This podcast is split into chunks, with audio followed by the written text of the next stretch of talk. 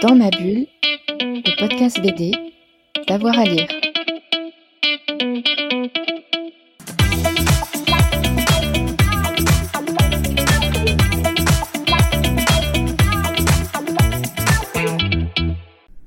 Bonjour à tous et à toutes, bienvenue dans ce nouvel épisode de Dans ma bulle, votre podcast 100% BD, en direct depuis les Utopiales qui se déroulent à Nantes comme chaque année. J'ai le grand plaisir de recevoir aujourd'hui un duo, Génolab et Valérie Mangin. Ensemble, ils ont commis l'album Error System qui vient de sortir hein, chez euh, Casterman.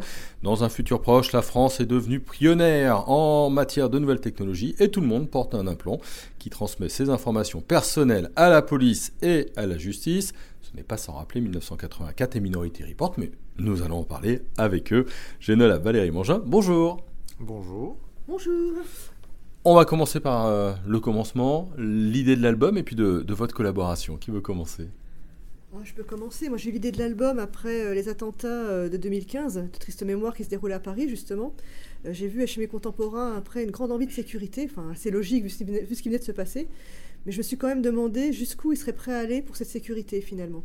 Alors au début, leur système devait s'appeler liberté, égalité, sécurité.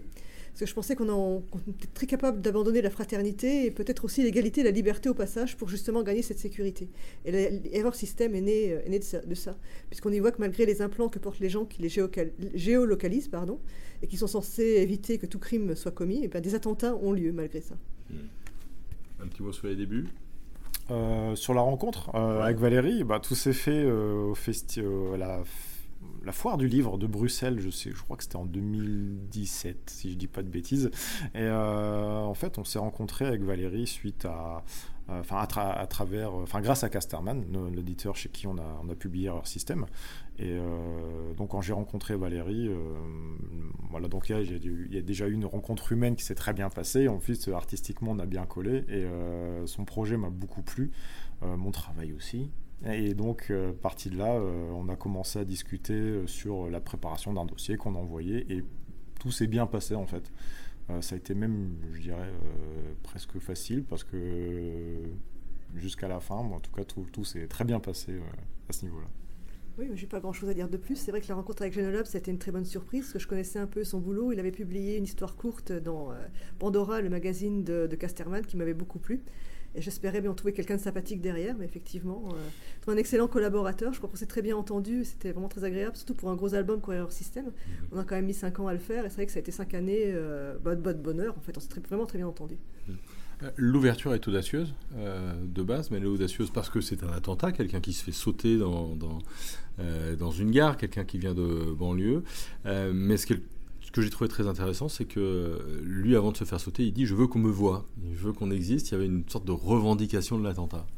Euh, tout à fait. il faut dire que dans ce monde-là où chacun a un implant, euh, chacun, enfin, l'implant permet de visualiser dans sa tête euh, énormément de choses. Donc, les gens dans le métro regardent des séries, lisent, sont sur, sur l'équivalent de Facebook ou de Twitter, et finalement ne regardent absolument pas ce qui se passe autour d'eux, et regardent encore moins ce pauvre gars, donc qui est un peu le, je veux dire, le cliché du terroriste. On voit que c'est un musulman, sans doute de la deuxième génération, qui vient de banlieue. Enfin, je voulais faire au départ un gros cliché, quoi. Mmh. Effectivement, ces gens qu'on ne, ne, voit pas, qu'on ne regarde jamais dans le métro, eh bien lui, il va pousser jusqu'au bout son envie d'être vu, d'être, d'avoir sa revanche, en se faisant sauter effectivement Gare du Nord.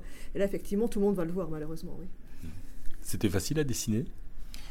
Hmm, Alors facile, euh, oui et non, dans le sens où dans un premier temps, j'ai vraiment euh, considéré ce que j'avais dessiné comme euh, une image spectaculaire. Donc j'étais, enfin, pour revenir à dans le contexte, euh, je faisais mon premier album, j'envoyais un, on envoyait un dossier de présentation, donc j'avais quand même en tête l'idée de, euh, de faire une, une page qui soit convaincante sur le plan visuel et sur le plan de la mise en scène. Donc égoïstement, j'avais un peu que ça en tête. Par contre, dans un deuxième temps, au fur et à mesure que on a avancé sur l'histoire et qu'on a commencé à écrire les personnages, que ce soit les personnages principaux et même les personnages secondaires, je pense aux personnages de Karim, qui fait partie de cette première scène, mais que je trouve extrêmement touchant dans la mesure où euh, sa, sa, revendication d'exister, je trouve qu'elle est extrêmement tragique dans la mesure où, comme disait Valérie, on est dans un monde où euh, on est tous et toutes connectés, mais au final, euh, on en perd un peu notre humanité. Enfin, sans aller trop loin dans, l'interview, peut-être on en parlera après. Mmh. Mais, mais ce qui a été dur, c'est de voir comment, au cours de ces années de création de l'album, certains sujets de société ont rattrapé ce qu'on était en train d'écrire. La manière dont on stigmatise aussi une partie de la population qui est scandaleuse, et de voir aussi comment la technologie peut être utilisée à des fins idéologiques qui sont euh, du contrôle, qui sont euh, tout sauf philanthropes. Enfin, tout ça, ça a été à la fois compliqué à dessiner et à raconter, mais en même temps, il y avait aussi la prise de conscience que c'était utile qu'on fasse ça, et on espérait, on espère toujours d'ailleurs, que euh, ce qu'on raconte va faire écho aussi à tout ça. Hmm. Parlons un peu de cet implant. Hein. il est au centre de, de, tous les débats, un implant qui collecte les données pour la police et la justice, notamment. Enfin, c'est consultable par la police et la justice. Oui, normalement, enfin, le, déjà, c'est pour le bien des gens qu'on fait ça, évidemment. C'est pour leur assurer justement cette sécurité qui leur est si chère.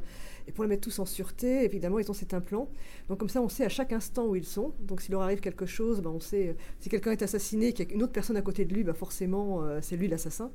Donc, euh, comme le dit la présidente, la pose de l'implant a permis de réduire de 99%. Je crois que je sais plus si elle dit 95 ou 99% la criminalité, mais en tout cas 95, 95 ouais, c'est ça. Ah, bref, il n'y a plus que les cinglés pour se lancer dans la, pour se lancer là-dedans. Donc normalement, tout va bien. Et c'est vrai que c'est un plan au moment où on a écrit euh, l'histoire, c'était, c'était de la science-fiction. Pour le coup, c'était, ça n'existait pas. Enfin, ça n'existait pas du tout, à part justement dans, d'autres livres de science-fiction. Mais on voit maintenant que c'est rejoint par la réalité, parce qu'on voit qu'Elon Musk pense à implanter déjà des, cochons et pense implanter euh, très récemment, enfin, très bientôt des, des humains en fait. Alors ce sera pour la bonne cause. Je crois qu'il lui dit qu'il veut, grâce aux implants, on pourra euh, guérir la tétraplégie, par exemple on voit qu'il y a d'autres implants qui vont permettre à des aveugles de retrouver la vue.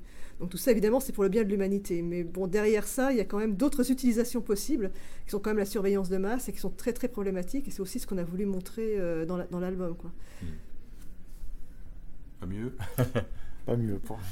oui, parce que ça, pose la question de l'utilisation des données, euh, parce qu'évidemment, euh, entre-temps, on a eu notamment tous anti-Covid qui, qui, nous permettait de géolocaliser pour pouvoir euh, combattre euh, euh, l'épidémie. comment est-ce que vous avez géré comment est-ce que vous avez géré scénaristiquement tout ça?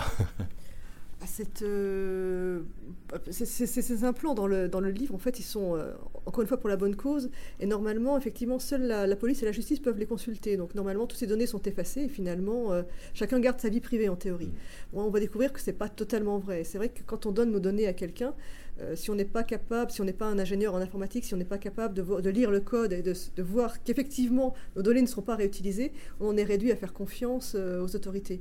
moi, pour, pour tous anti-Covid, j'ai plutôt confiance. Je pense qu'effectivement, euh, c'était une bonne, en l'occurrence, c'était une bonne chose, et en l'occurrence, nos données ne seront pas utilisées à de mauvaises fins. Mais c'est un acte de foi. Hein. je ne pourrais pas vous le prouver comme ça. Donc effectivement, la question reste posée malgré tout.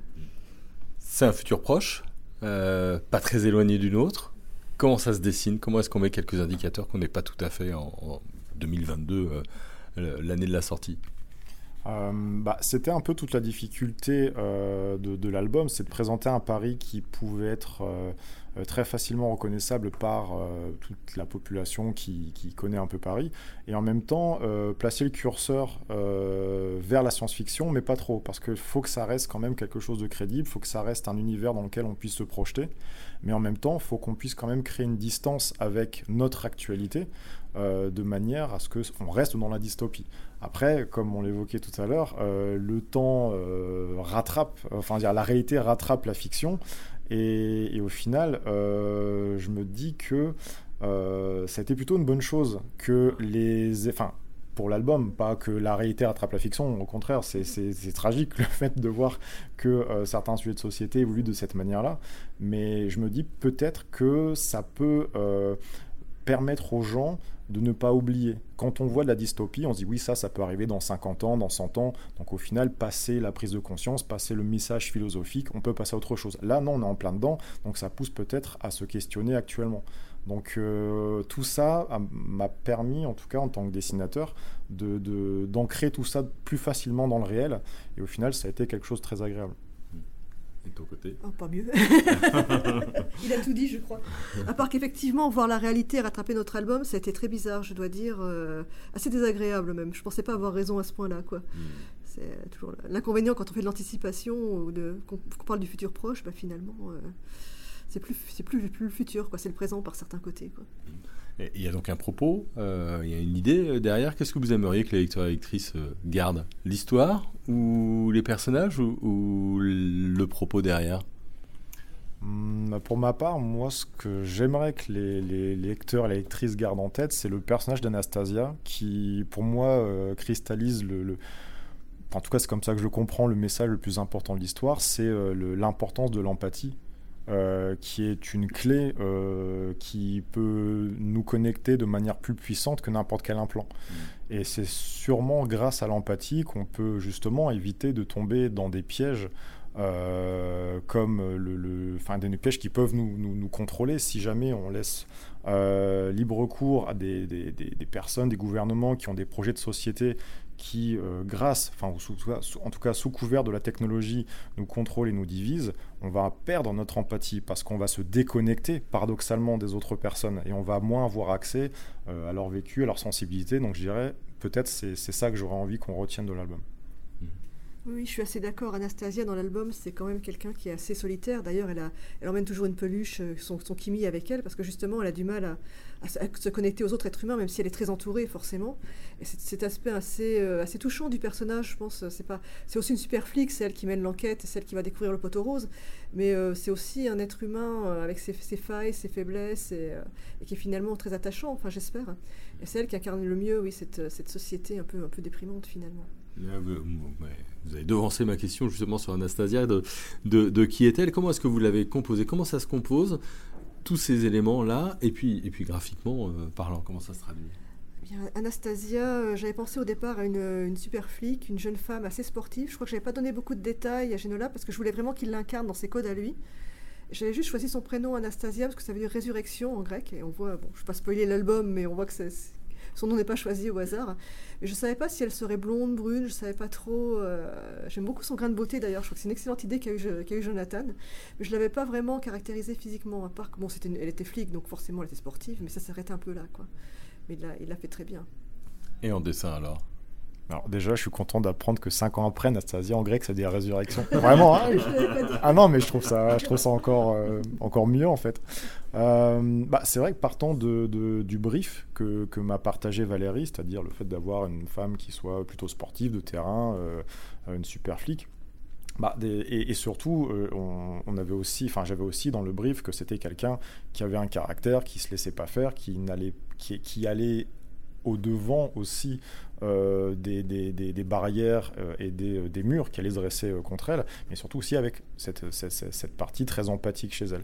Donc avec tous ces éléments-là, moi je fonctionne un peu au, feeling, au sentiment. La, première image que j'ai eue d'Anastasia, c'était bah, quasiment celle que, j'ai présentée à Valérie. Sa coupe de cheveux était un peu différente, elle était plus longue avec une natte et une queue de cheval. Au final, j'ai décidé d'enlever ça pour que sa silhouette soit plus facilement visible visible dans, une planche.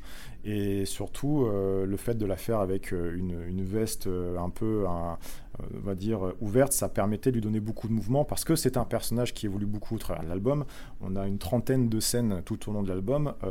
c'est un personnage qui donc qu'on va accompagner à travers toutes les péripéties. Et c'est au-delà du, du, mouvement de composition physique, c'est aussi un personnage qui va faire avancer l'action. C'est clairement l'archétype de personnage contre qui tout va se dresser, qui malgré ça, par la force de ses convictions et par la force de ses valeurs, va quand même euh, résoudre les conflits qui vont être de plus en plus durs. Donc voilà, il y a tout, y a tout ça que je voulais euh, que je voulais mettre dans Anastasia, et, euh, et après on se l'approprie aussi au fur et à mesure qu'on dessine les pages. Et puis c'est à force de parler avec Valérie que le personnage s'est construit au fur et à mesure des planches. On a quand même oublié de dire quelque chose d'assez important sur Anastasia, c'est qu'elle est implantophobe. C'est-à-dire qu'elle porte un implant comme tout le monde, puisque c'est obligatoire, elle n'a pas le choix, mais qu'elle déteste ça et qu'elle le débranche aussi souvent qu'elle peut, en fait. Hmm. Et ça la met un peu quand même en marge de, cette société dans laquelle elle vit, forcément. Quoi. Elle, fait qu'elle comprend d'autant mieux, euh, j'allais dire, les, terroristes, qui sont aussi des dont on découvre qu'ils sont des implantophobes, justement. Quoi. Cinq ans de travail, plein d'idées, plein de propos, des choses qui ont rattrapé, puis l'album vient de sortir. Comment est-ce que vous vivez un peu cette situation où maintenant bah, les lecteurs et les lectrices euh, s'en sont emparés et vous font des retours? Euh, alors pour ma part, j'ai un retour direct avec euh, les gens qui me suivent sur ma chaîne Twitch, parce que je stream également mon travail artistique sur ma chaîne du même nom, hein, Genolab, je fais un petit peu de pub.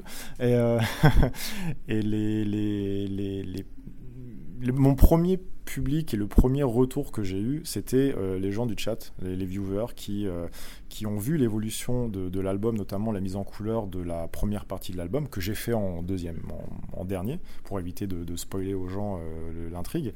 Et, j'ai pu avoir un retour direct de ces personnes qui l'ont acheté à la sortie et avec qui j'ai eu l'occasion d'en parler directement et les retours ont été super enthousiastes, surtout qu'il euh, euh, y a des choses qui étaient importantes pour Valérie et moi, l'attachement émotionnel qu'on pouvait avoir à Anastasia, la force du propos, et notamment euh, toutes les révélations qui pouvaient avoir du sens dans l'histoire, tout ça, c'était extrêmement bien reçu.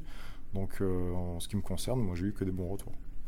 Oui, j'ai eu de très bons retours aussi, j'ai eu beaucoup de gens qui ont cru qu'on avait écrit l'album, enfin dessiné l'album en deux ans en fait euh, dire oh, on a écrit ça il y a 5 ans, mais comment vous, comment vous avez deviné, etc.